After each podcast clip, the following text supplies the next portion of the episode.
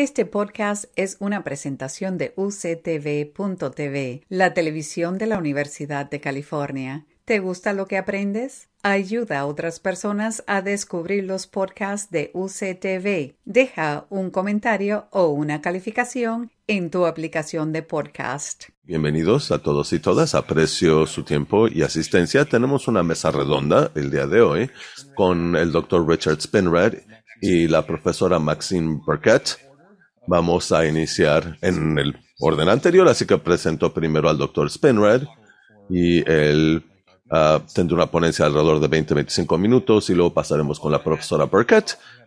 Después de ambas ponencias tenemos una serie de preguntas preparadas de antemano para iniciar con la mesa redonda y si contamos con tiempo suficiente, trataremos de responder a las preguntas que nos salgan llegar a través del icono de QIA o preguntas y respuestas, así que les invitamos a irles apuntando en la medida que vayan surgiendo de las ponencias. El doctor Richard Spenred, el 22 de junio de 2022, se le designó como subsecretario en materia de cambio climático tiene a su cargo la dirección estratégica y la vigilancia de su organismo con 12.000 empleados.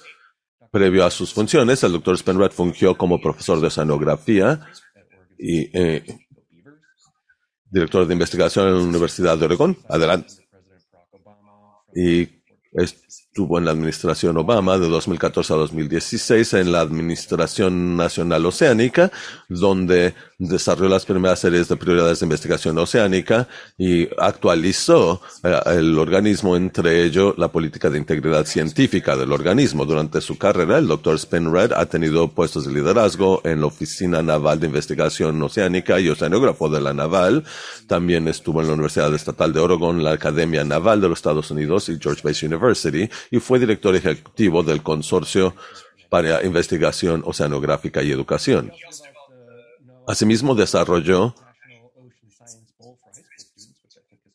el programa de preparatoria oceánico de NOAA, que me parece fabuloso. Mi hija participó en ella. Por su trayectoria queda claro que el doctor Spenrad conoce perfectamente la situación en nuestros océanos y es un placer que nos acompañe. Por favor, adelante. Gracias, profesor Siemens.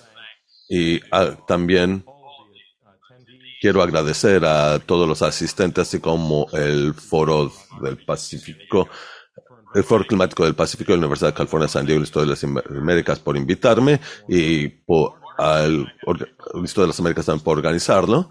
Uh, Mark, yo estábamos platicando sobre el foro y ya estaba entusiasmado por la oportunidad y por supuesto al platicar con Margaret, una buena amiga, y incidentalmente alguien con quien trabajé en esa primera serie de prioridades oceanográficas cuando ella estaba en la Fundación Nacional de Ciencia. Así que tiene tiempo uh, que nos conocemos y hemos hablado de los temas que presentaré en un contexto muy amplio.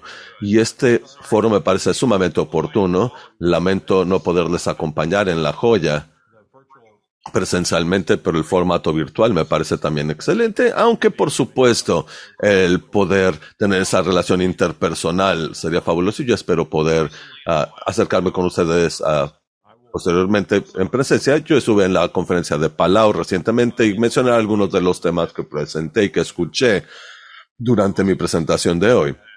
También debo comentar que aquí en NOAA, la Administración Nacional Oceánica y Atmosférica, hemos tenido una relación muy estrecha con la Secretaría de Estado de los Estados Unidos, así que me entusiasma que nos acompañe la subsecretaria de Océanos, Pesquerías y Asuntos Polares en la Secretaría de Estado, Maxine Burkett. Iniciemos con una perspectiva general.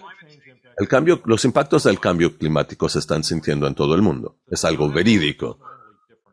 Y el diálogo hoy es fundamentalmente distinto, como habrán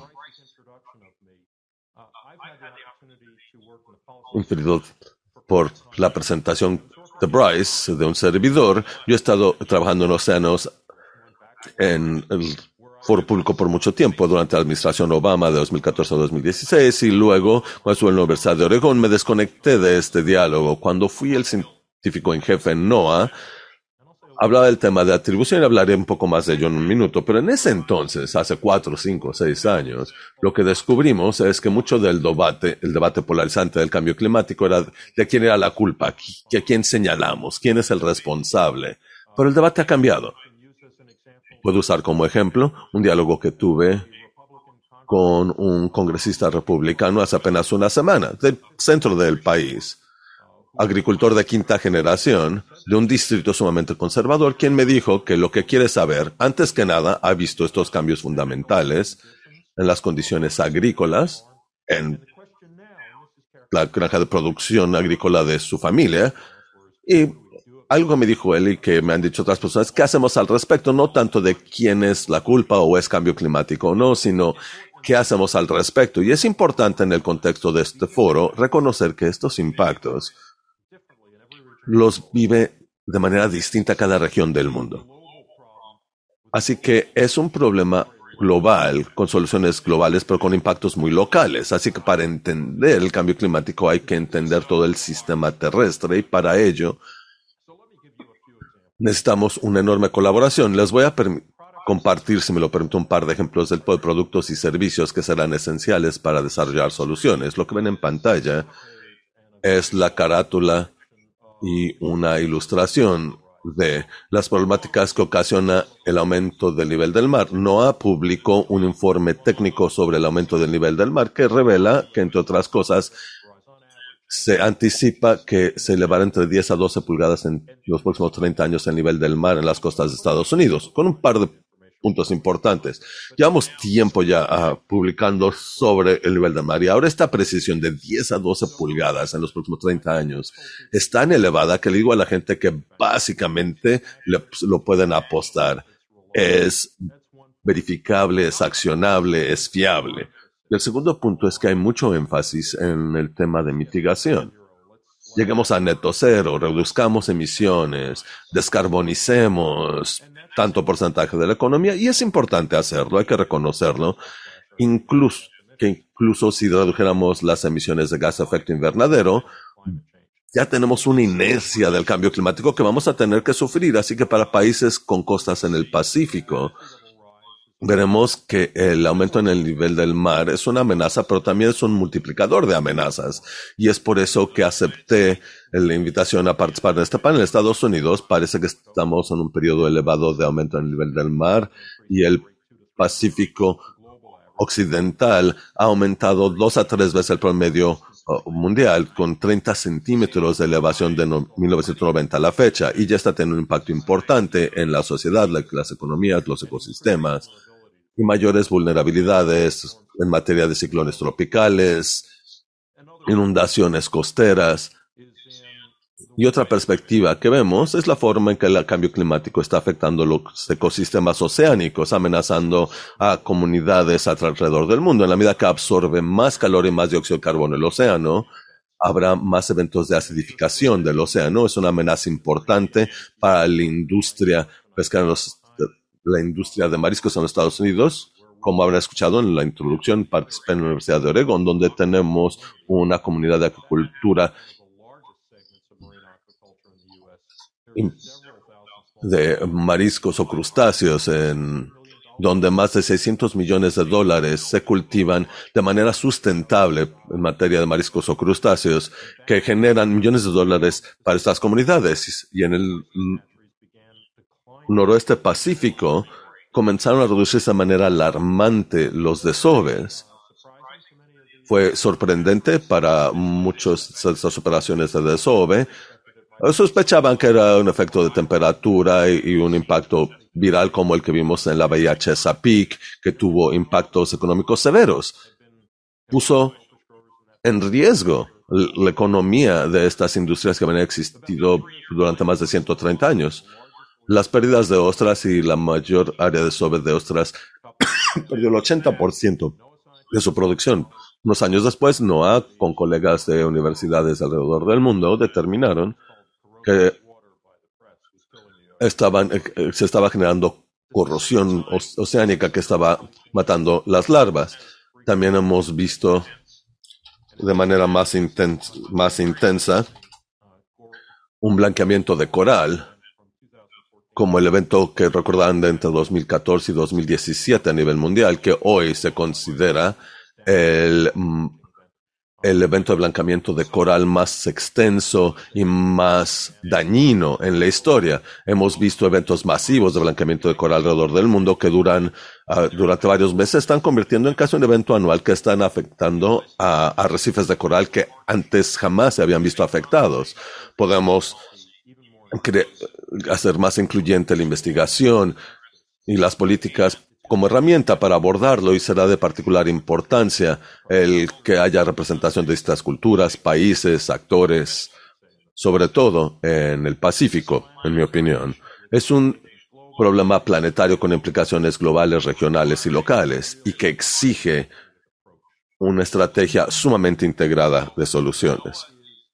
Bien, no, la Administración Nacional Oceánica y Atmosférica quiere este enfoque sistémico entre ellos tener la capacidad de observación necesaria para detectar y responder a el cambio climático en nuestros océanos y a lo largo de las costas. Nuestros sistemas de observaciones oceánicas de NOAA dependen de observaciones regionales para integrarlas a nuestro sistema nacional. Lo que vemos aquí, por cierto, es imágenes muy actuales. Este es el satélite Ghost 18, el satélite se lanzó el primer mes. Aún no está, es operacional, así que esto es apenas una probadita del tipo de datos que eh, proporcionará. Le denominamos la Tierra en alta resolución.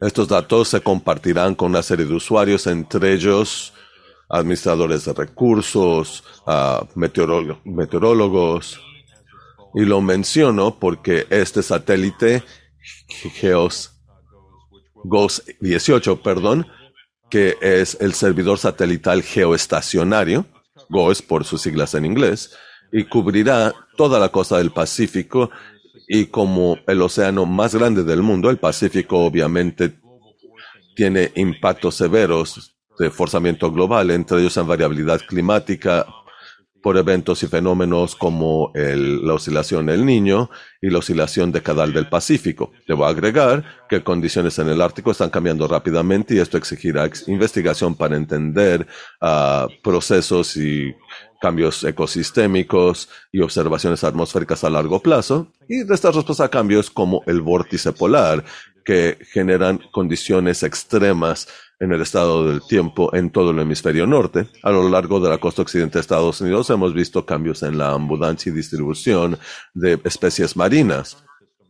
El sistema de la corriente de la costa del Pacífico, por ejemplo, las olas de calor marinas han ocasionado cambios en la distribución de grandes ballenas y de la presa disponible. También un uh, mayor en, en así como afloramientos de algas que han ocasionado cierres de varias pesquerías de uh, crustáceos, entre ellos cangrejo. Ecosistemas y hábitats están viendo alterados por cambios ecológicos impulsados por el cambio climático. Por ejemplo, más del 90% de los bosques de algas del norte costero de California se han perdido por olas de calor marino. Y estos eventos se vuelven cada vez más frecuentes en el Pacífico en la medida que el cambio climático avanza. La distribución también está también ampliándose de distintas especies. La ola de calor 2019 generó pérdida de hielo polar y se, y se iba a una ampliación de mil millas en el océano Bering, en el estrecho de Bering, perdón, de ciertas especies de cultivo marino hasta el límite con Rusia. Hay quienes decían que ya eh, hay ciertas especies de, de, peces que ya no son de Alaska, sino de Rusia, por el cambio en la distribución. Y en la medida que estos eventos ocurren en los océanos, hay un grupo muy limitado que es sensible a estos cambios, que está consciente de ellos. Ahora imaginen que vamos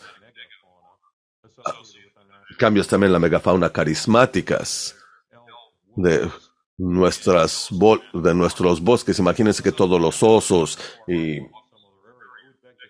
los lobos en el parque Yellowstone se desaparezcan. entonces la gente diría, ¿qué estamos haciendo para proteger estas vitales especies? Pero lo mismo está ocurriendo en el, en el océano y necesita la misma atención y la misma claridad en ese llamado a la acción por estos impactos y sus consecuencias. A raíz de ello, es un punto de enfoque en el diálogo internacional a sus más altos niveles.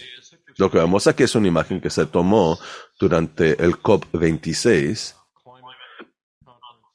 que fue la conferencia climática en Glasgow en noviembre del año pasado. Yo tuve el honor de fungir como moderador.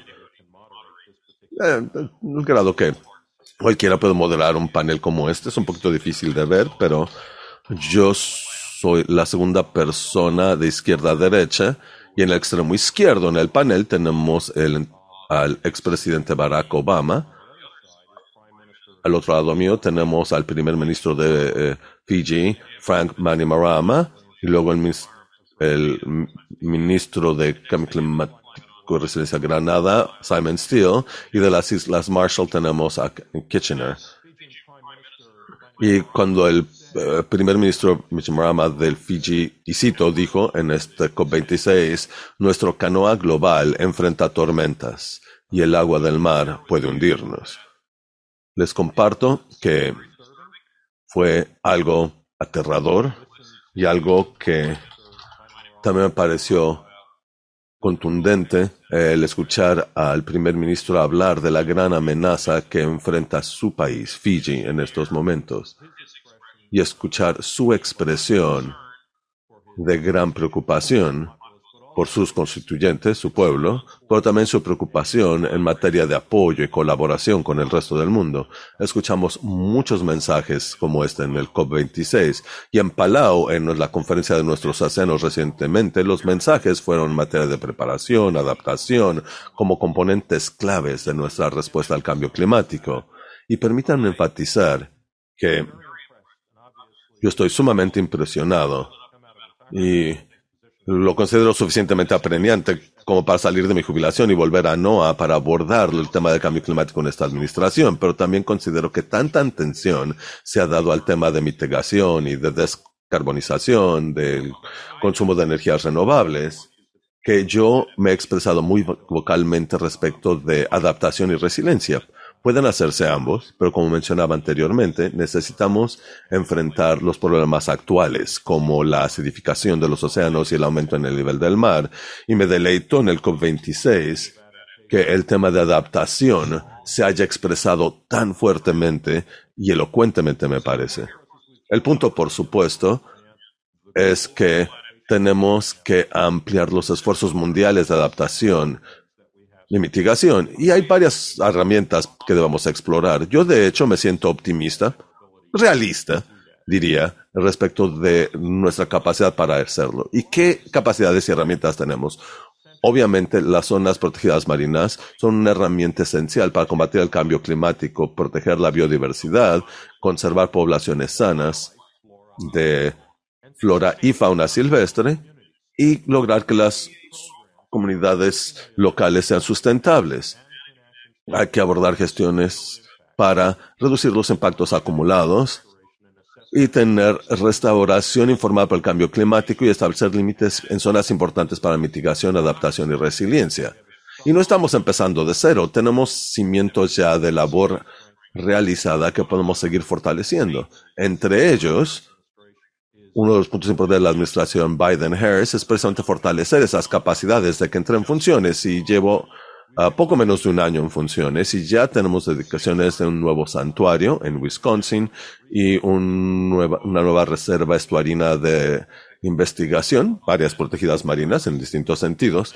La reserva estuarina fue en Connecticut, acaba de designarse hace apenas unas semanas y también debo agregar que esfuerzos como el, el el de Naciones Unidas nos ofrecen un marco robusto eh, en torno al cual podemos crear un consenso y un entendimiento compartido sobre soluciones climáticas y oceánicas. La Alianza Internacional en materia de biodiversidad y cambio climático es otra iniciativa que avanzará en nuestro conocimiento colectivo y que permitirá a líderes globales a tomar decisiones. Esta alianza de organismos de gobierno y otros tiene la intención de apoyar en crear redes MPA para soluciones basadas en naturaleza, para conservación de biodiversidad y mitigación del cambio climático y adaptación al mismo y resiliencia. Y parte del mandato de NOAA es brindar productos y servicios que coadyuven en entender cómo el cambio climático nos está afectando tanto de manera interna como alrededor del mundo lo que yo denomino inteligencia ambiental accionable y tomamos esa, nos tomamos esa obligación muy en serio. Tan solo esta primavera, nuestro buque de NOAA que ve en la parte inferior derecha inició una expedición interdisciplinaria en Guam y el norte de las Islas Marianas para estudiar nuestros ecosistemas de arrecifes de coral. Este esfuerzo nos brindará datos e información actual sobre nuestros ecosistemas marinos para que comunidades locales y líderes puedan tomar decisiones críticas en materia de su gestión. En esta imagen también una imagen del observatorio Mauna Loa y me quito el sombrero ante nuestros colegas Scripps. El doctor Killing de Scripps hace muchas décadas lanzó este observatorio en la isla de Hawái y de manera continua recabado datos atmosféricos desde la década de los 50 y es icónico en el sentido de cuando la gente habla de lo que está ocurriendo en la atmósfera en materia de dióxido de carbono y sus concentraciones, por lo general se refieren a la curva Killing, derivada de este laboratorio en particular. Y lamentablemente les comparto que no acaba de informar un, nuevo promedio semanal récord de concentraciones de dióxido de carbono y con nuestras contrapartes en el sistema de observación del Pacífico Oceánico, DEPOS por siglas en inglés, estamos eh, eh, estudiando la oscilación del niño que afecta temperatura y precipitación alrededor del mundo. Acabo de compartir eh, los resultados de lo que necesitamos para la, la, la, temporada de huracanes del Atlántico y la condición de la niña.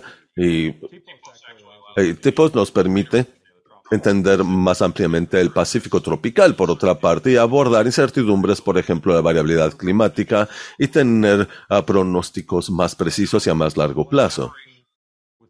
Bien, colaboración con socios internos e internacionales es central a nuestra labor, pero ¿para cuál fin? ¿Qué es lo que necesitamos hacer? Yo como administrador considero que nuestra meta debe ser crear un país preparado para el cambio climático para 2030.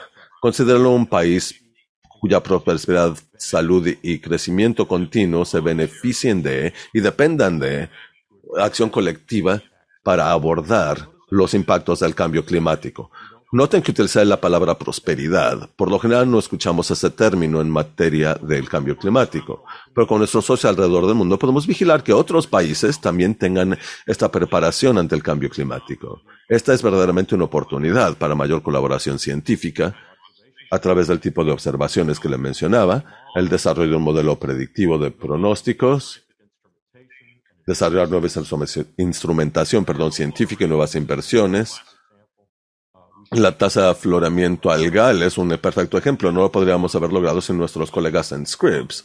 Y es una de las clases de observación de mayor influencia que nos ha ilustrado tanto respecto de dónde se está elevando la temperatura en los océanos y cómo se transporta y cuál es el efecto dinámico del cambio climático. Agregaré que el parte del proceso de adaptación incluirá la emergencia o el surgimiento, perdón, de proveedores de servicios ante el cambio climático para fortalecer esta economía de servicios climáticos. En mi opinión, esos, servicios comerciales climáticos será un sector económico en crecimiento con un valor potencial de alrededor de 100 mil millones de dólares a futuro. Así que no estamos lanzando esfuerzos importantes para platicar con estas empresas emergentes y innovadores y emprenduristas que están considerando desarrollar estos servicios de valor agregado climático y vigilar que todos estos productos de valor agregado sean accesibles a todos los gobiernos del Pacífico, independientemente de su situación económica, y debo agregar, co-desarrollados junto con esos pueblos, esas culturas, esos gobiernos para aprovechar, por ejemplo, el conocimiento indígena.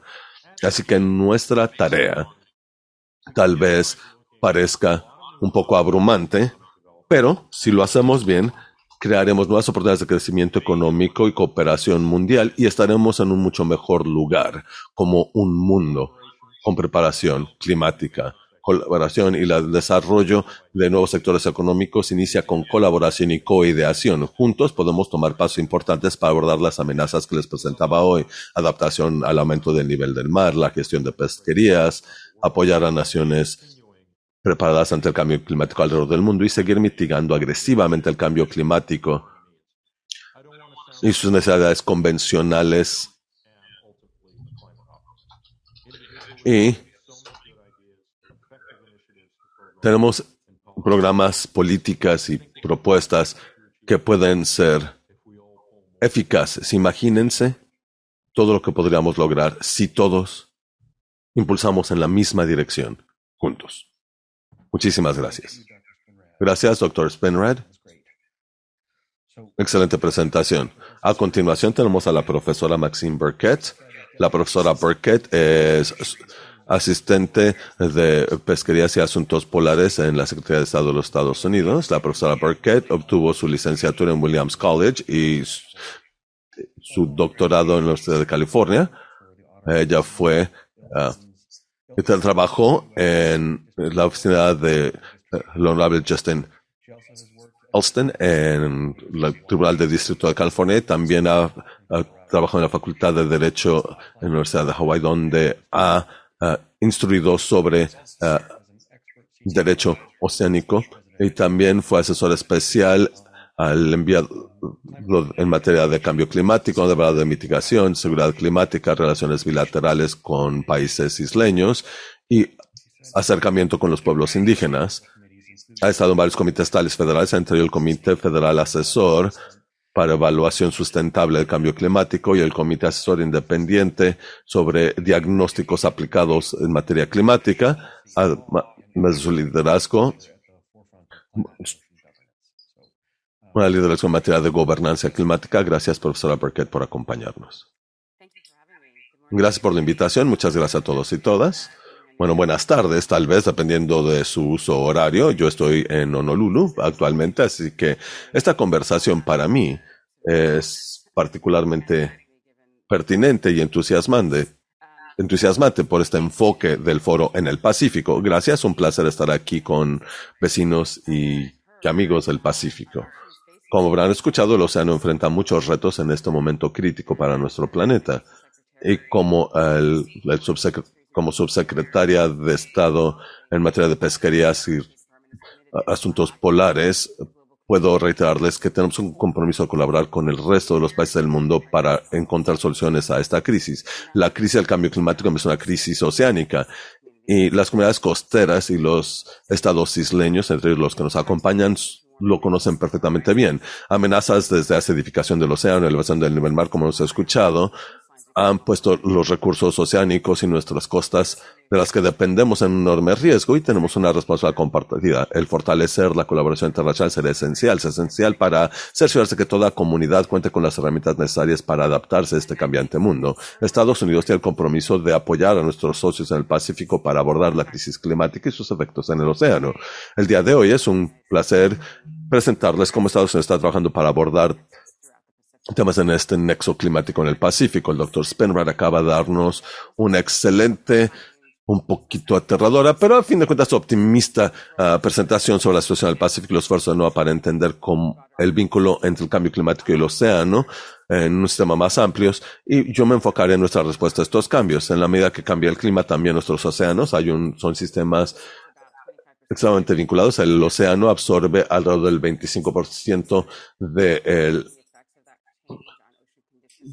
el dióxido de carbono en la atmósfera y estamos viendo sus efectos en la vida marina y también absorbe un porcentaje importante del calor excesivo en, la atmósfera y se ven cada vez más amenazados por el aumento del nivel del mar y sabemos también que regiones y comunidades no todas van a vivir los impactos del cambio climático de la misma forma. Algunos tendrán cambios más rápidos y más extremos que otros. No todas las comunidades tampoco tienen la misma capacidad de adaptación comunidades de escasos recursos y marginadas en particular, enfrentar retos mayores para adaptarse a estos cambios en el océano. Sabemos que debemos reducir emisiones, sabemos que estos impactos pondrán dificultarán nuestra capacidad de adaptación. Así que el reto que tenemos es el siguiente, vigilar que toda comunidad cuente con los recursos necesarios para adaptarse a las condiciones que enfrentarán en la medida que cambia nuestro océano para poder uh, a través de colaboración, vigilar que estas necesidades se cubran en todo el continente americano en pesquerías, así ah, como ah, pesquerías ilícitas, gestión de pesquerías y otros deben tomarse en cuenta. En materia de pesquerías, en la medida que se eleva la temperatura, los rangos de hábitat para especies de valor ecológico se amplían como escuchamos y las especies migratorias como el atún, por ejemplo, podrían cruzar límites físicos o geográficos de gestión. Y esto afectará cómo administramos sustentablemente estas pesquerías. También afecta productividad y disponibilidad para pequeñas pesquerías en las zonas económicas exclusivas y para mediados de este siglo XXI en varios países del Pacífico. Cambios en el sistema climático también afectarán eh, el, el, sistema de oleaje, mayor sistema, mayor concentrado de dióxido de carbono, ocasiona acidificación a toda la red alimentaria.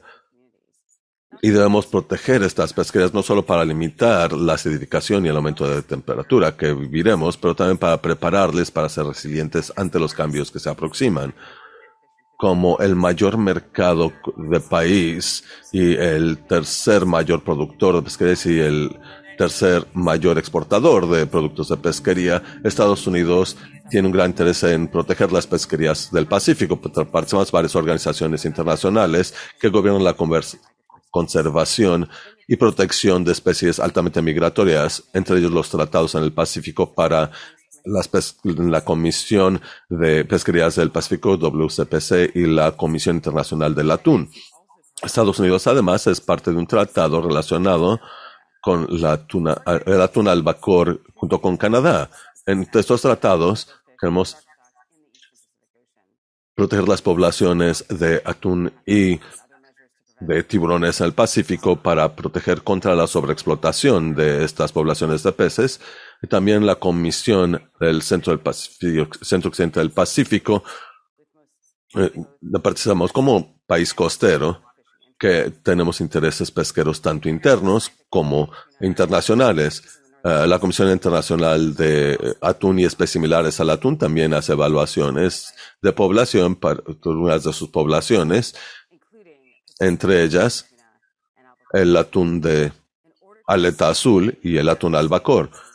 Para poder conservar pesquerías sanas en todo el Pacífico es esencial que todos los Estados miembros contribuyan al éxito de esta gestión mediante la implementación y adherencia a las medidas planteadas en materia de captura.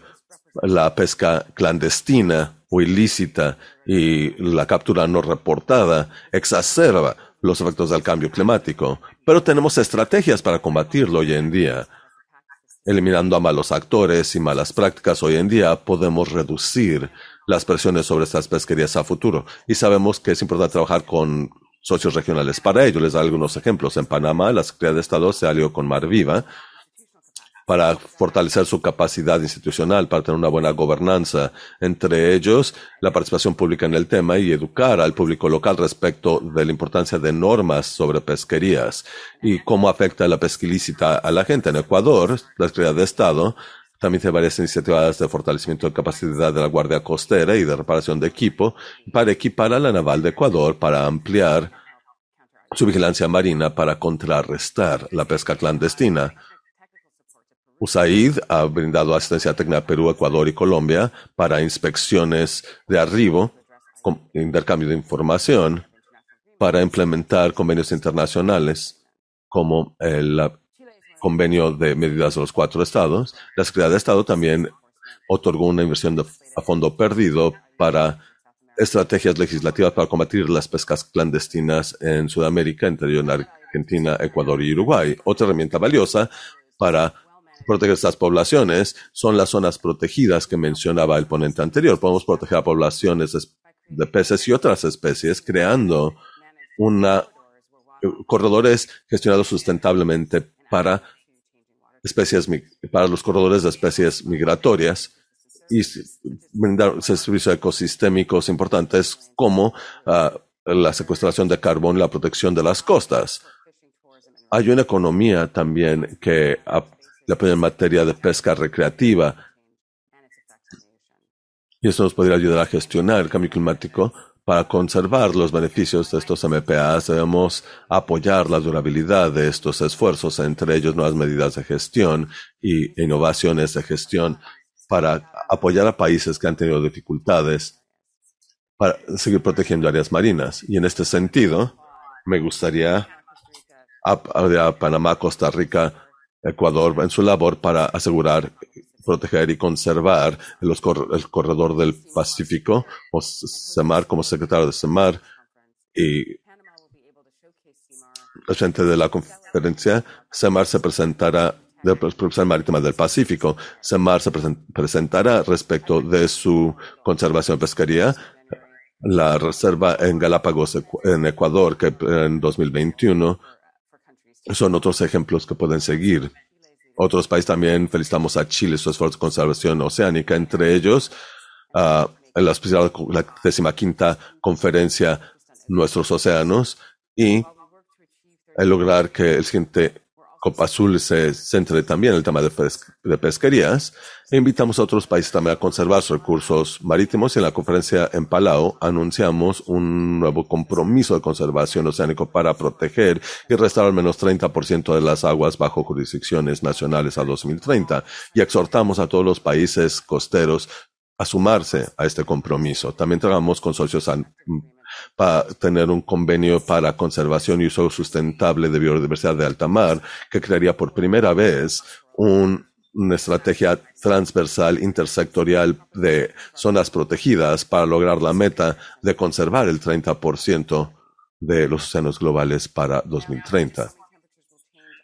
Y así como el aumento en temperatura del océano cambiará el hábitat, también cambiará la vida en la costa. El nivel del mar ha aumentado 3 milímetros al año durante los últimos 10 años y al elevarse, se inundan zonas costeras e islas. Este, intensifica erosión y ecosistemas importantes como manglares y humedales que también son sumideros de carbono se ven amenazados. Naciones Unidas estima que alrededor del 40% de la población del mundo reside en zonas costeras y nuestro compromiso es apoyar a nuestros vecinos y aliados con los conocimientos técnicos necesarios para monitorear y modelar el aumento en el nivel del mar.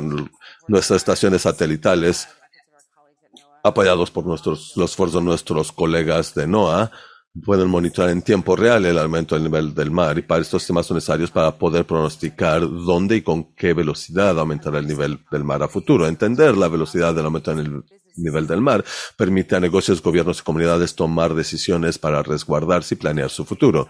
Además, estas tecnologías que modelan el aumento del nivel del mar y dinámicas de surgimiento de marea por tormentas permite proteger a comunidades vulnerables, fortalecer capacidades a través de compartir información clave con nuestros vecinos del Pacífico. Es parte clave de la resiliencia y para abordar estas necesidades, la administración Biden tiene una iniciativa conocida como Prepare para ayudar a países en vías de desarrollo para adaptarse al cambio climático, prepare, prepararse, coordinado por la Secretaría de Estado y USAID, pondrá en manos de quienes lo necesitan la información climática para adaptar sectores clave y poder movilizar financiamiento para fines de adaptación.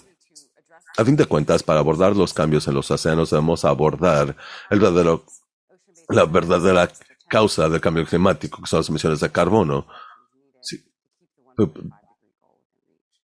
Tenemos, tenemos soluciones entre ellas proteger y restaurar sistemas costeros que capturan carbono, ampliar la energía renovable costera y descarbonización. Este es verdaderamente un reto mundial que exige colaboración y y cooperación a nivel mundial. Tenemos el compromiso de abordar la crisis climática de frente junto con nuestros aliados en la región Pacífico para implementar soluciones climáticas oceánicas. Por ejemplo, esta administración desplegará al menos 30 gigavatios de energía eólica renovable de aquí a 2030 y de nuevo en la conferencia oceánica en Palau anunciamos asistencia técnica sujeto a ciertos requisitos para apoyar a otros países a desarrollar recursos eólicos en alta mar para crear empleos dignos y también eh, abordar el cambio climático la trayectoria de emisiones hoy en día es incompatible con las metas del Acuerdo de París. En COP26, por ejemplo, Estados Unidos lanzó la declaratoria sobre buques de cero emisiones a 2050 con Dinamarca y las Islas Marshall. Trabajamos con Reino Unido en la declaración Piping para establecer corredores verdes de transporte marítimo y esperamos que sumen muchos de nuestros vecinos del Pacífico a estos esfuerzos. Pero como comentaba anteriormente, estos retos no afectarán a todos los países, comunidades y gente de la misma forma. Comunidades indígenas, de tez de color, y de escasos recursos son mucho más vulnerables a estos cambios, así que al considerar cómo resolver estas nuevas problemáticas hay que considerar soluciones también de una nueva forma. Nada de esto será fácil, pero definitivamente el cambio climático tampoco lo es. Sabemos qué debemos hacer para proteger a nuestro océano y los recursos marítimos de los que dependemos y hoy es el momento de implementar estas acciones. Las acciones deben ser ágiles, coordinadas, justas e incluyentes de las comunidades más vulnerables y trabajando en colaboración podemos crear un futuro que no deje a las comunidades más vulnerables atrás. Cierro con lo anterior y anticipo con muy buenos ojos nuestro diálogo durante la sesión de preguntas y respuestas. Bien, pues muchísimas gracias, profesora Burkett. Bien, fabuloso. Gracias a ambos por sus presentaciones en lo colectivo prepara el terreno perfectamente para nuestro diálogo, así que recuerdo al público que nos acompaña que por favor con confianza agreguen sus preguntas al icono de preguntas y respuestas y en la medida que lo permite el tiempo las abordaremos. Mientras tanto tengo algunas preguntas ya preparadas para ambos para tener una mesa redonda sobre estos temas. Bien, para iniciar, ya que el cambio climático es una de las principales preocupaciones para países, entre ellos con costas a lo largo del Océano Pacífico, ¿cuáles son algunos retos y oportunidades para crear un consenso respecto del cambio climático y en particular respuestas ante el cambio climático? Hay un número de cosas que podemos hacer en términos de respuestas ante algunos de esos retos y oportunidades. Creo que es importante reconocer que en la medida que vemos algunos de los impactos que están sucediendo eh, en el mundo, van a haber diferentes respuestas a los impactos, como debe de ser. Sabemos que hay, no hay una solución que funcione para todos ante eh, la crisis climática. Eh, la colaboración con otros países es, por supuesto, es primero y antes que nada para nuestra administración y, trabajo para el Departamento de Estado eh, eh, en este en, y esta crisis es una de nuestras prioridades, como se nos ha solicitado por nuestro presidente eh, Biden, y vamos a continuar este diálogo con otros países. Y yo sugeriría que buscáramos algunos ejemplos. Uno que va a, llevarse a cabo la siguiente semana. Había una oportunidad de, la que podemos tomar ventaja en cuanto a, al momento que se construyó en Glasgow para, para afrontar los subsidios de eh, combustible fósil y podemos continuar este diálogo y colaborar con otros países para obtener éxito ante esta crisis.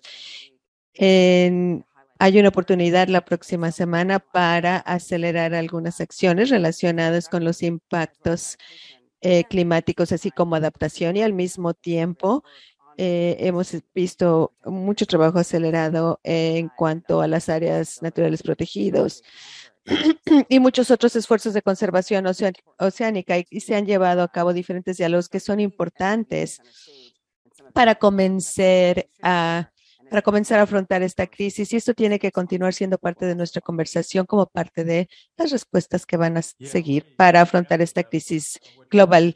Creo que lo que vamos a ver es una consistencia de eh, participación de NOAA y del Estado. Eh, yo veo muchas oportunidades y creo que en el frente de oportunidades eh, internacionalmente tenemos actividades como el UN Decade, el desarrollo sustentable. En este momento se han identificado eh, un, grupo de 10 retos y es una llamada abierta para participar de manera global que brinda un foro. Y esta es una herramienta de colaboración excelente. También quisiera agregar a los comentarios de Maxine en cuanto a lo que está haciendo esta administración. Hemos visto una gran cantidad de, eh, directivos e inversiones en, eh, nuevos eh, nuevos proyectos, en el desarrollo de nuevos proyectos. Y también esto representa muchísimos riesgos, pero que tienen eh, retos que tienen que ver con el ambiente, con el medio ambiente y con la salud pública, sobre todo en programas domésticos que tienen eh, eh, ciertas, que representan ciertos retos que eh, queremos llegar a ciertas metas para el 2030 en lo que se refiere al uso de energía eh, eléctrica. También queremos poder brindar nuevas soluciones técnicas que se pueden utilizar en diferentes lugares. la otra iniciativa de 30 por 30, donde vamos a considerar 30% de nuestro territorio y de nuestra agua, es un componente muy importante dentro del contexto del valor asociado con proteger y conservar nuestro territorio. Y eso nos lleva al, tema de servicios de ecosistemas, donde tenemos otra oportunidad valiosa. Eh, la protección costera, eh, muchísimas actividades de almacenaje de secuestración de carbono, así como eh, la protección y restauración de ecosistemas a través de desarrollos de MPAs, de de diferentes acuerdos y la administración ha llevado a cabo diferentes esfuerzos eh, que están eh, relacionadas con áreas nacionales protegidas donde podemos de manera cuantitativa definir cómo estas soluciones están eh, impactando a la crisis que afrontamos. Y claro, hay retos y por supuesto, uno de los más importantes es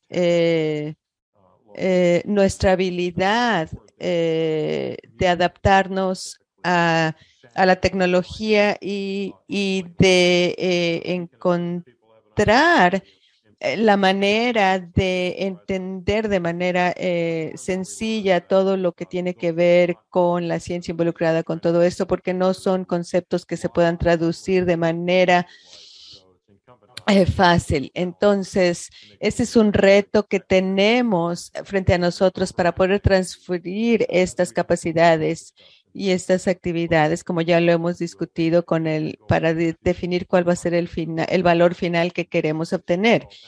Eh, pero al final, ¿qué, ¿qué puedo ¿Qué puedo decirles a los ciudadanos en términos de cómo va a cambiar su vida ante esta crisis? Entonces tenemos que abordar todo ese espectro desde actividades científicas, desarrollo de políticas públicas y las consecuencias a las que se va a, ver enfrentada nuestra comunidad. Muchísimas gracias. Eh, entonces, eh, tomando en cuenta esa noción, eh, de encontrar las maneras en que podemos hacer que esta crisis y los problemas relacionados con el cambio climático eh, entendibles para la gente en las comunidades. Me hace pensar que uno de los eh, principales problemas o retos con eso es que mucha gente percibe o siente que no contamos con suficiente información, que no, que no tenemos toda la información necesaria para ser responsables y para tomar acción en cuanto a esto. Y, quisiera preguntarles, ¿tenemos la información necesaria para tomar eh, acciones concretas, para llevar a cabo acciones concretas y sabemos qué es lo que tenemos que estar priorizando eh, en nuestra región de, las naciones del Pacífico? ¿Quieres que empiece? Ok, la respuesta es sí, sí. Sí tenemos suficiente información para eh, comenzar a llevar a cabo diferentes acciones y obviamente puedes eh, cualquier cantidad de medidas de efectividad, predicciones y proyecciones que se están mejorando eh, podemos eh, medir la, eh, la, temperatura promedio global y toda esta información es muy buena. ¿Podría mejorarse? Por supuesto que se puede mejorar.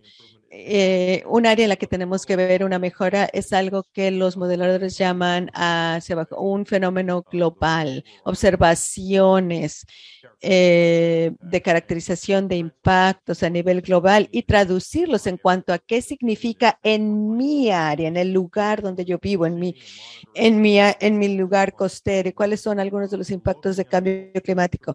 Estamos revisando los impactos del espectro total desde los impactos en el océano, en la atmósfera, impactos en cuanto a la infraestructura, por ejemplo, con un amplio panorama de métodos. Uno, eh, una de las áreas en las que podemos hacer más es en la arena de ciencias sociales, eh, eh, ciencias económicas y otro tipo de ciencias y cómo se eh, eh, combinan. Y se están llevando a cabo diálogos extraordinarios por parte de diferentes dependencias. En mi dependencia tenemos un, un, un consejero en NOAA donde sostenemos un diálogo activo con el secretario de Tesorería, que esto es algo que no sucedía anteriormente y, y, más de este tipo de diálogos va a ser útil.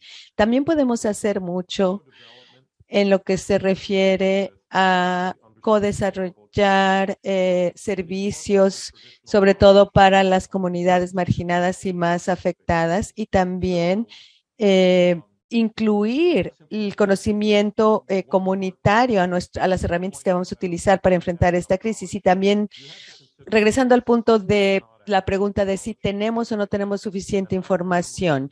Yo estoy convencido completamente de que es como tus propias finanzas. Tienes suficiente conocimiento para saber dónde invertir tu dinero. Nunca vas a tener todas las respuestas, pero tienes que tomar algunas decisiones en cuanto a, dónde invertir y cómo invertir. Y yo realmente creo que tenemos el suficiente conocimiento para para tomar las decisiones eh, necesarias para saber en qué eh, programas invertir nuestro tiempo y esfuerzos. Hay áreas donde tenemos eh, que enfocarnos un poco más. Eso es en recursos marinos en general, incluyendo gestión de pesquerías. Hemos hablado mucho de inversión en el Ártico. Hay mucho que podemos llevar a cabo en este momento. Y por número tres, es en estrategias de retiro de eh, dióxido de carbono en, en, en, los océanos. Muchas gracias. Muchísimas gracias, doctor Spinar. Estoy completamente de acuerdo con usted. Eh, sobre todo esos últimos puntos que usted identifica como eh, eh, puntos importantes, las oportunidades que tenemos que explorar y la curiosidad, eh, eh por ejemplo, son algunas incertidumbres eh, que tal vez tengan, eh, eh, que tengamos que explorar de mejor manera para entender mejor. Y tal vez tengamos que enfocarnos en un elemento que es parte del plan de preparación que mencionaba anteriormente, que es el plan de emergencia para adaptación y resiliencia y sugerir que tenemos que identificar las vulnerabilidades a las que podemos responder si tenemos eh, un sistema de aviso temprano. Esto es importante porque esto puede realmente salvar vidas y activos.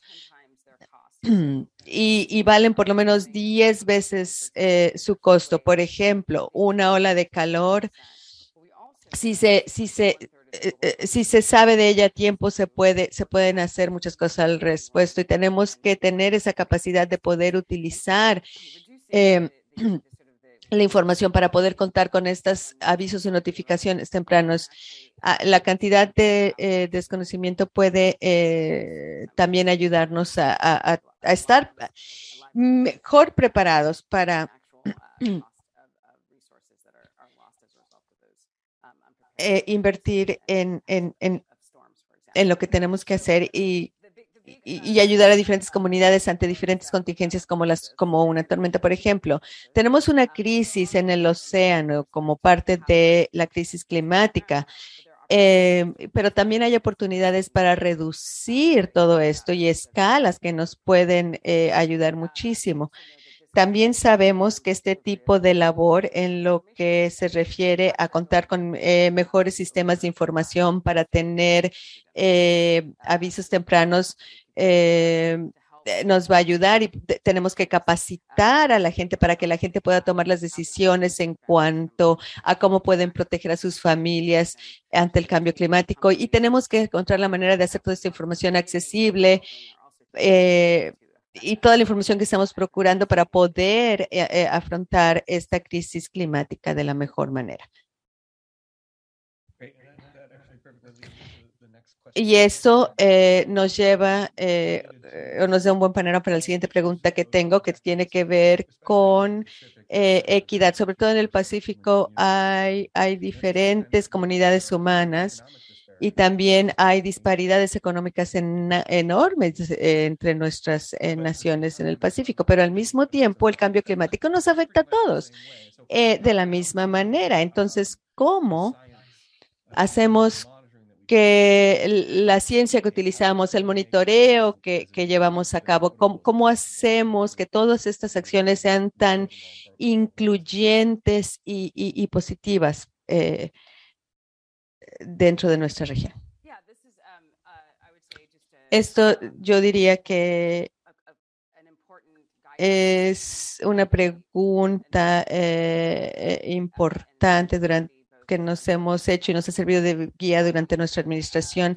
Tenemos que entender cómo podemos eh, hacer una mejor labor para ser más incluyentes eh, a través de la labor que hacemos y de los colaboradores que buscamos para que eh, colaboren de manera conjunta con nosotros. Y es parte de la conversación continua, sobre todo es parte de la conversión internacional. Y quisiera saber qué es, quisiera decir que esto es tanto una, un, una una guía y un camino. En términos de las cosas que vemos que, que podrían significar diferentes resultados, ya estamos viendo, por ejemplo, relaciones con comunidades indígenas eh, como líderes, eh, eh, coordinación con ellas y hemos llevado a cabo consultas con las naciones indígenas porque esto es algo que es obligatorio y esto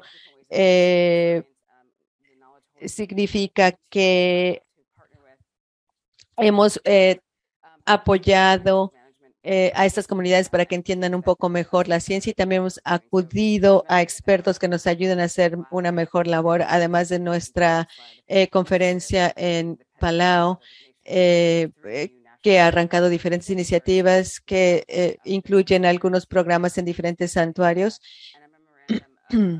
y un memorando de entendimiento con la población de para, para eh, participar y hacerlo condicente en diferentes eh, zonas naturales protegidas. Y es importante entender dentro de este contexto que esta es una oportunidad para compartir eh, aprendizaje. Y,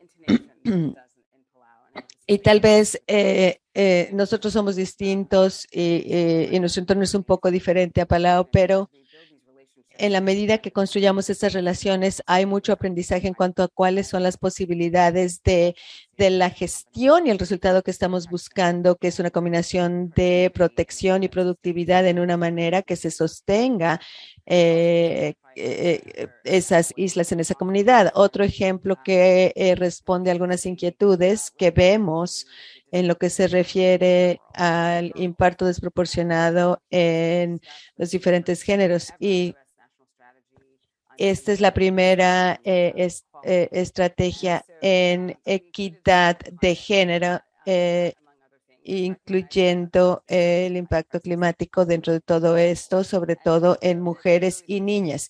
Y esto muestra que hay, cierta vulnerabilidad ahí. También es, es importante es importante que tomemos eh, en cuenta el género cuando estemos frente a buscar soluciones ante la crisis climática y también estamos buscando entender cómo las comunidades eh, em, más vulnerables están viendo afectadas, sobre todo en las áreas eh, costeras, y cómo pueden afectar las vidas de sus de su población. Este es eh, esto nos muestra una gran variedad de posibilidades de respuestas y de eh, maneras de aprender, las oportunidades de gestión, las oportunidades de diferentes eh, formas de gestionar. Y creo que podemos echar mano de, de, todo esto para estar preparados para gestionar esta crisis. Quisiera, ya, ya hablé de la coproducción, pero quisiera incluirlo como un elemento clave. Eh, eh, el desarrollo de servicios y productos, de eh, construir capacidad, comienza desde la conversación. Quisiera compartir con ustedes una perspectiva personal. Algo de lo que no es responsable es el servicio de clima nacional. Eh, lo que es interesante es que si vas de un WFO, como les decimos, al que sigue, van a ver las actividades operacionales. Eh, van a ver que las operaciones son muy eh, similares con respecto a los productos y servicios que se ofrecen, pero hemos trabajado de manera ardua para asegurarnos que el personal, los, científicos detrás de todo esto tienen alguna familiaridad personal de haber vivido en estas comunidades. Pero más allá de esto, que conozcan a la comunidad, que conozcan los valores de la comunidad y la cultura de la comunidad. Y esto esto se traduce en un producto mucho mejor.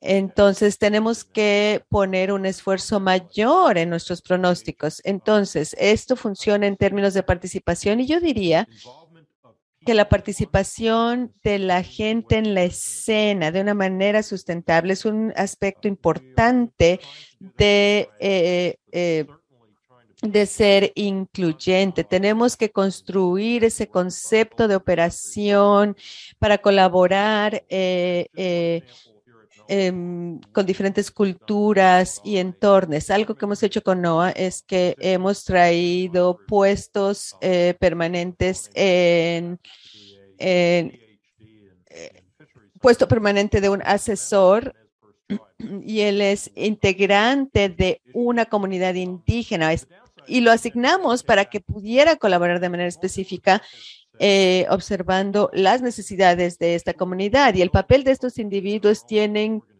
Seguro que construimos una cultura dentro de nuestra organización. La gente son parte de esta solución y la otra parte son las herramientas. Y algo que está sucediendo dentro de nuestra administración en este momento es que se están desarrollando una variedad de diferentes eh, herramientas que nos permiten evaluar cómo vamos y qué es lo que estamos haciendo. Nos permiten ver eh, en este momento eh, qué tal estamos o cómo estamos, qué, qué, tal vamos en lo que se refiere a justicia ambiental. Y no se, eh, no se trata de decir, oh, visitamos a esta comunidad vulnerable o recibieron una llamada por parte de nosotros. Tienen que haber resultados específicos que sean medidos y también eh, se tienen que llevar a cabo eh, aportaciones específicas para poder medir lo que estamos haciendo con eh, las distintas comunidades de manera específica. Muchas gracias por su comentario. Ustedes ambos mencionaron eh, a las pesquerías en diferentes puntos de sus ponencias. Como científico de pesquerías, hay una gran eh, conmoción en cuanto a las pesquerías listas para cambio climático. Es algo de lo que se ha hablado mucho, se ha, se ha hablado en la esfera eh, local, estatal, federal, pero en mi experiencia, cuando tratas de revisar lo que todo esto significa, significa algo diferente eh, para diferentes personas y hay personas que simple y sencillamente no están muy seguras de lo que esto significa. Entonces, si tomamos un, un paso hacia atrás y pensamos en esto dentro del contexto de resiliencia, ¿Cómo podríamos dentro y a lo largo de nuestras naciones podremos procurar resiliencia económica, lo que sea que esto quieras decir, ante los efectos del cambio climático?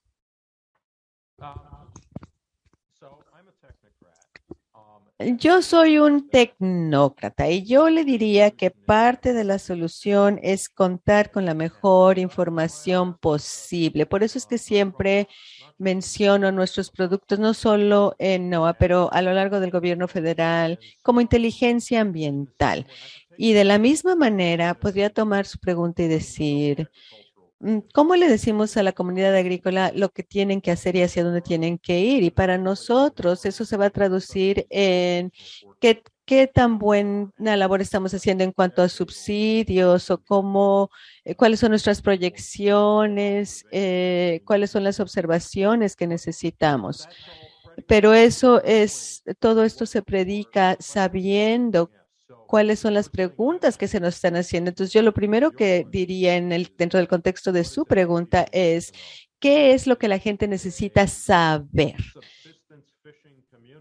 Si es una comunidad pesquera que quiere saber, todavía vamos a contar con este recurso 5, 10, 15 años a futuro. Esa es eh, una, una pregunta para la que se puede llevar a cabo un estudio y podemos eh, eh, poder y podemos entonces responderles y decir esto es lo que puedes esperar en los siguientes años. Esto es algo de lo que se ha hecho con respecto a las pesquerías de langosta, por ejemplo. Hay una preocupación muy seria eh, para sostener la industria de langosta en Nueva Inglaterra y al mismo tiempo para asegurarse de que la población de esta especie no se siga, eh, eh, eh, no, no, siga disminuyendo. No, sé, no sería valioso si pudiéramos decir, sabemos que esto es lo que va a suceder con la población de langosta en cinco años, diez años, y si tuviéramos fe en ese pronóstico en particular, entonces tal vez podríamos comenzar a desarrollar las soluciones económicas basado en esa pesquería que al mismo tiempo asegurarían el crecimiento y sustentabilidad de la población de la langosta en esta región. Entonces yo creo que las soluciones científicas son parte importante siempre y cuando estén, eh, vayan de la mano de los requisitos eh, o reglamentos que deben de ir de la mano en esta mano con las pesquerías. Este no es un problema nuevo, esto es algo que ya hemos venido eh, abordando. Hemos contado con una iniciativa de cambio climático en las pesquerías por más de una década a través de la cual hemos, hemos estado revisando las implicaciones y los efectos físicos eh, en biogeografía dentro de las eh, especies comerciales eh, causadas por el cambio climático. Entonces, pero primero y antes que nada tenemos que estar muy seguros y saber muy bien cuál es la pregunta que estamos tratando de responder. Eh, quisiera también añadir y tal vez solamente para reconocer lo que usted está diciendo, hay diferentes eh, maneras de entender lo que significa estar listo para este cambio climático. Y algunos de los elementos más difíciles que hay eh, el conocimiento de que algunas pesquerías no pueden estar listas. Hay tanto movimiento, en otras palabras, que vamos a ver muchos cambios.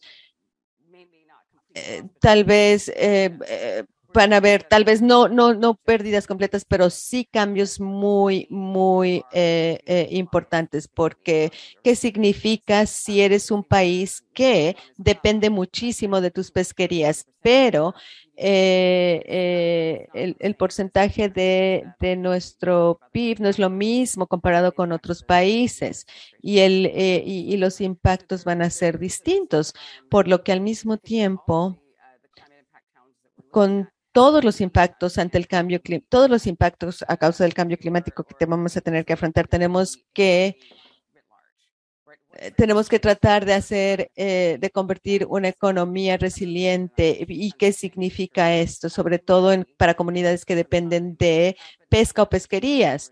Tenemos que encontrar maneras de convertir esta industria y esta economía más resiliente.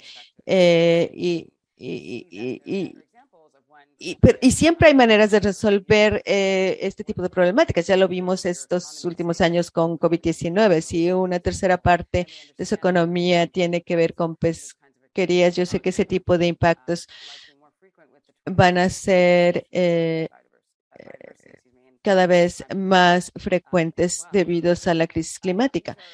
Estas son no hay una respuesta inmediata en este punto. Eh, la solución va a ser diferente para los diferentes países, pero esto es algo que queremos eh, tratando de abordar a través de diferentes conversaciones bilaterales para abordar los impactos a corto plazo y también poder evaluar el horizonte para saber qué es lo que va a suceder a un largo más eh, a futuro para en lo que se refiere a la economía de estos países.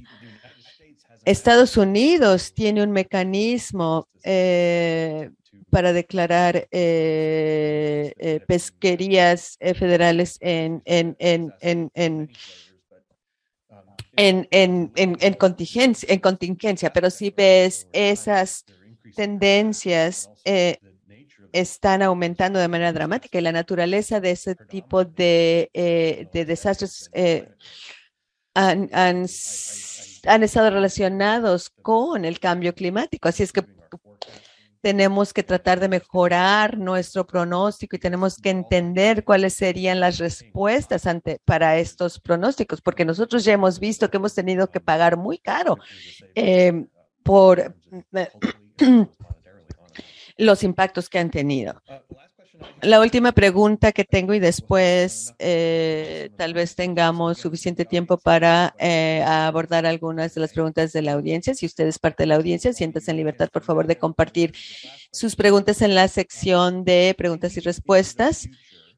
Pensando, en el futuro, hay algunos programas eh, nuevos de monitoreo eh, o, marcos de trabajo que, ustedes eh, tienen en mente que van a, que van a abordar y mitigar la problemática de cambio climático y el impacto en los océanos? Eh, con gusto puedo eh, responder. Creo que entre Maxine y un servidor han escuchado alusiones a, diferentes programas. Maxine habló de, estar preparados, que esto es algo que apenas comience. Yo también mencioné eh, UN Decade con 20% eh, ya en, dentro de la década. Son algunos. También debemos señalar que todavía hay eh, muchas áreas eh, donde podemos llevar a cabo diferentes acuerdos, diferentes estrategias. Maxine mencionaba algunas de las preocupaciones en lo que se refiere a pesca clandestina. Ese es un problema eh, importante. Vi algo sobre esto en alguna de las preguntas que ya nos compartieron. Hay mucho que hacer ahí, creo yo.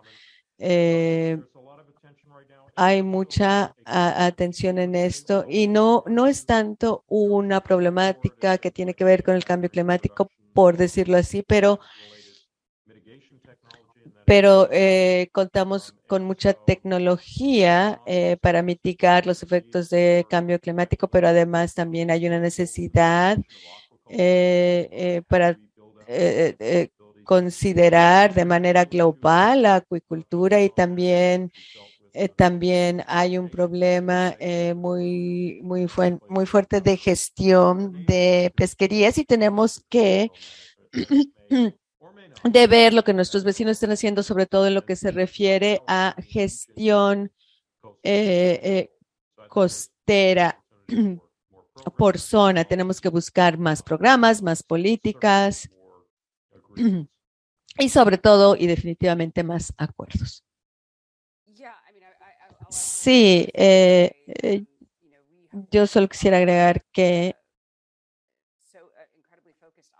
estamos muy, muy enfocados en nuestras pesquerías, como ejemplo en el, en el Departamento de Estado, porque eh, la crisis de cambio climático en el océano es importante, pero implica tantos elementos que no tiene que ver solamente con actividad ilícita, eh, eh, eh, que, muchas veces tiene que ver con tráfico de drogas, pero también tiene impactos exteriores en, en, en, en aquellas personas que también están tratando de, de procurar sus ingresos de manera honesta. Y hay una preocupación eh,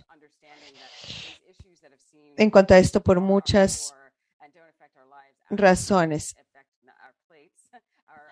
Y, y todos, to, todo esto afecta nuestras vidas y definitivamente afecta eh, eh, a nuestros hogares y, y, y, al plato que ponemos sobre la mesa. Y tenemos que permitir o tenemos que ver o identificar que los océanos es algo importante para, para eh, todos los individuos, independientemente de dónde estés. Tenemos que buscar la manera de reorientarnos en términos de cambio climático. el, algo del trabajo que se está llevando a cabo dentro del Departamento de Estado es un, es un, son indicativos del tipo de cambios que necesitamos.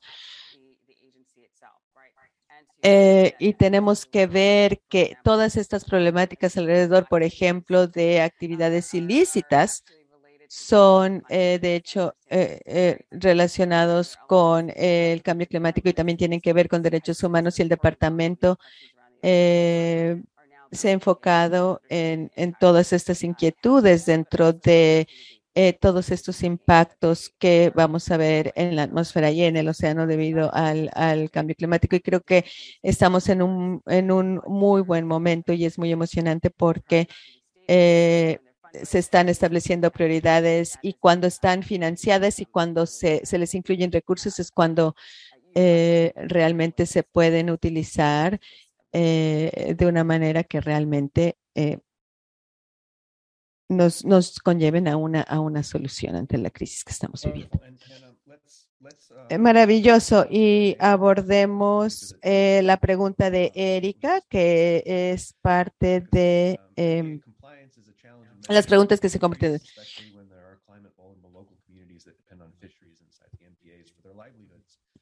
Hay personas que dependen de las pesquerías eh, para sus sustentos, pero muchas de estas pesquerías nunca, a veces no se toman en cuenta durante la creación de los MPAs y cómo pueden diseñar eh, estos de mejor manera y al mismo tiempo eh, añadir un elemento de cumplimiento. Ok, yo, yo quisiera comenzar y luego una sesión en Palau que fue una, una sesión sobre mejor prácticas. Eh, mencionaba eh, tomar ventaja de estas eh, interacciones y conversaciones que van en aumento a nivel internacional como lugares donde se puede intercambiar la información, que es una manera de construir capacidad. Algunas de las cosas que mencioné eh, dentro de las dependencias federales, USAID, eh, algunos esfuerzos eh,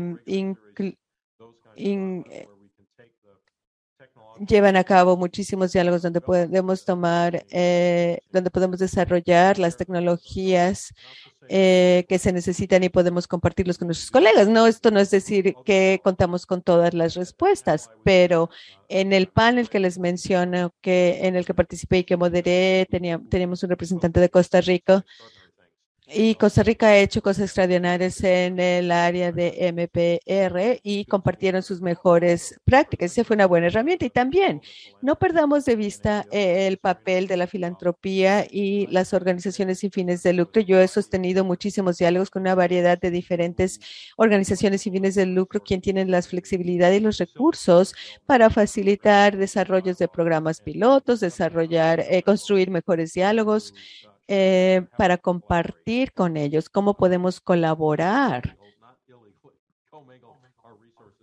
y cómo podemos compartir nuestros recursos de la mejor manera para eh, crear los cambios que queremos. También contamos con grupos como The American Society o la Sociedad Americana que cuentan con con gente extraordinaria, con perspectivas muy particulares que pueden definitivamente compartir eh, eh, son la Asociación Americana de, de Profesionales, pero eh, hay muchas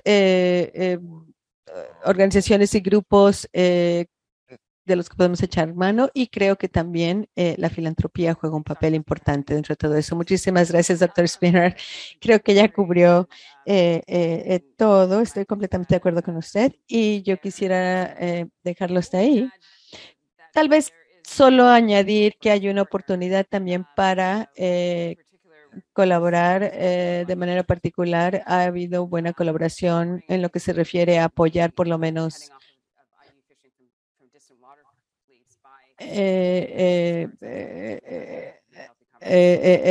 la, pesca eh, y hacer cumplimiento.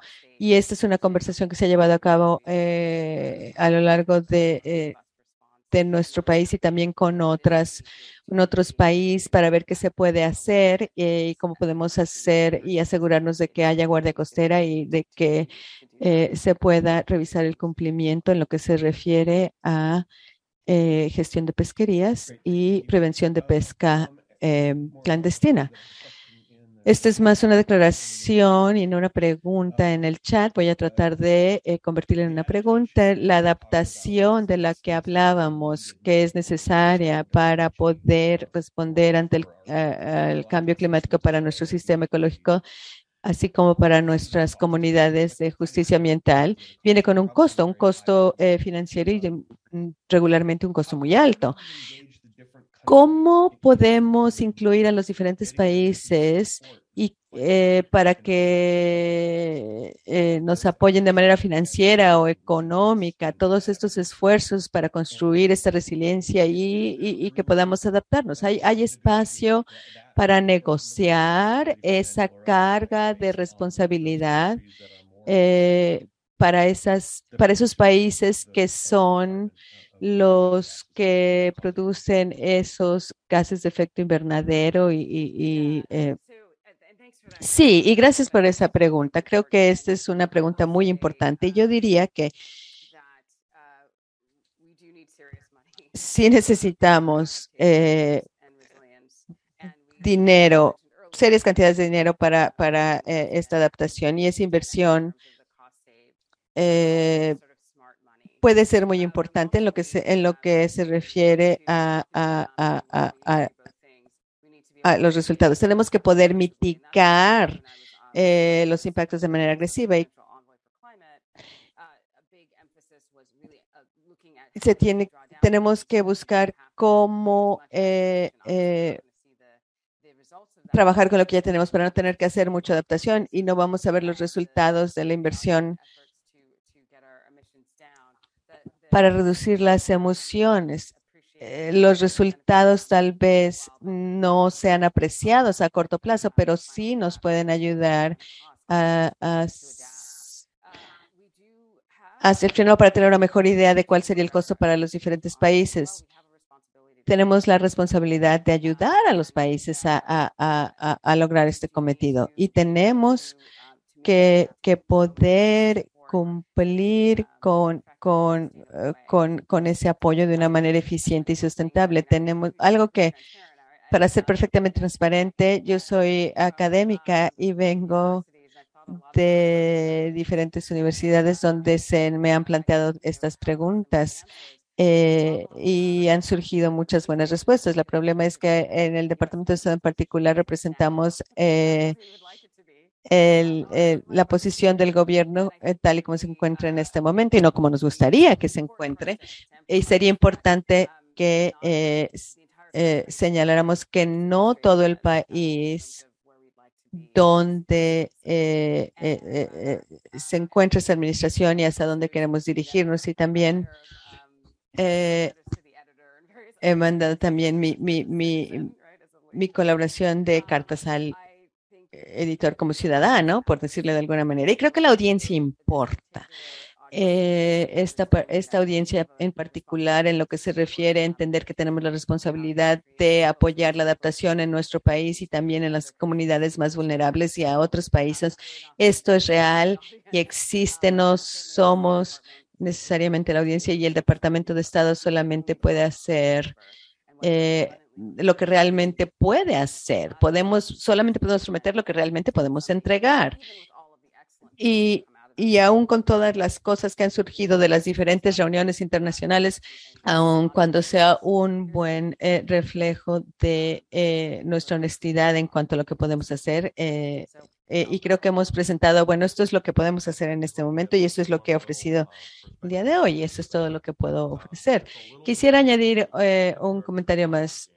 Ah, hay, hay algo que tiene que ver con la adaptación. Cuando se, eh, lo voy a comparar con eh, el juego, juego de soccer a nivel eh, de kindergarten. Cuando comienza el juego, todo, todo mundo va detrás de la pelota. Entonces, ¿hacia dónde vamos? Suponiendo que hay una oportunidad de hacer inversiones Menciono esto porque hay algunos grupos muy eficientes que están tratando de definir cuáles son las prioridades de inversión. Una que sería, por ejemplo, un grupo como uh, Local 3030 Isles y muchos de los problemas de adaptación tienen que ver con, con lo que eh, llamábamos los estados, eh, los grandes estados del océano y dónde se debería de, hacer estas inversiones.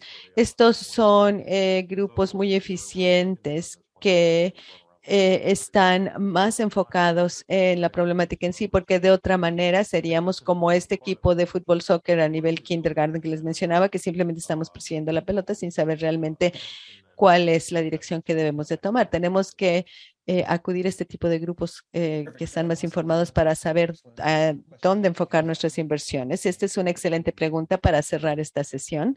Apreciamos eh, su tiempo a ambos y les agradecemos el haber compartido sus perspectivas. Muchísimas gracias por su tiempo.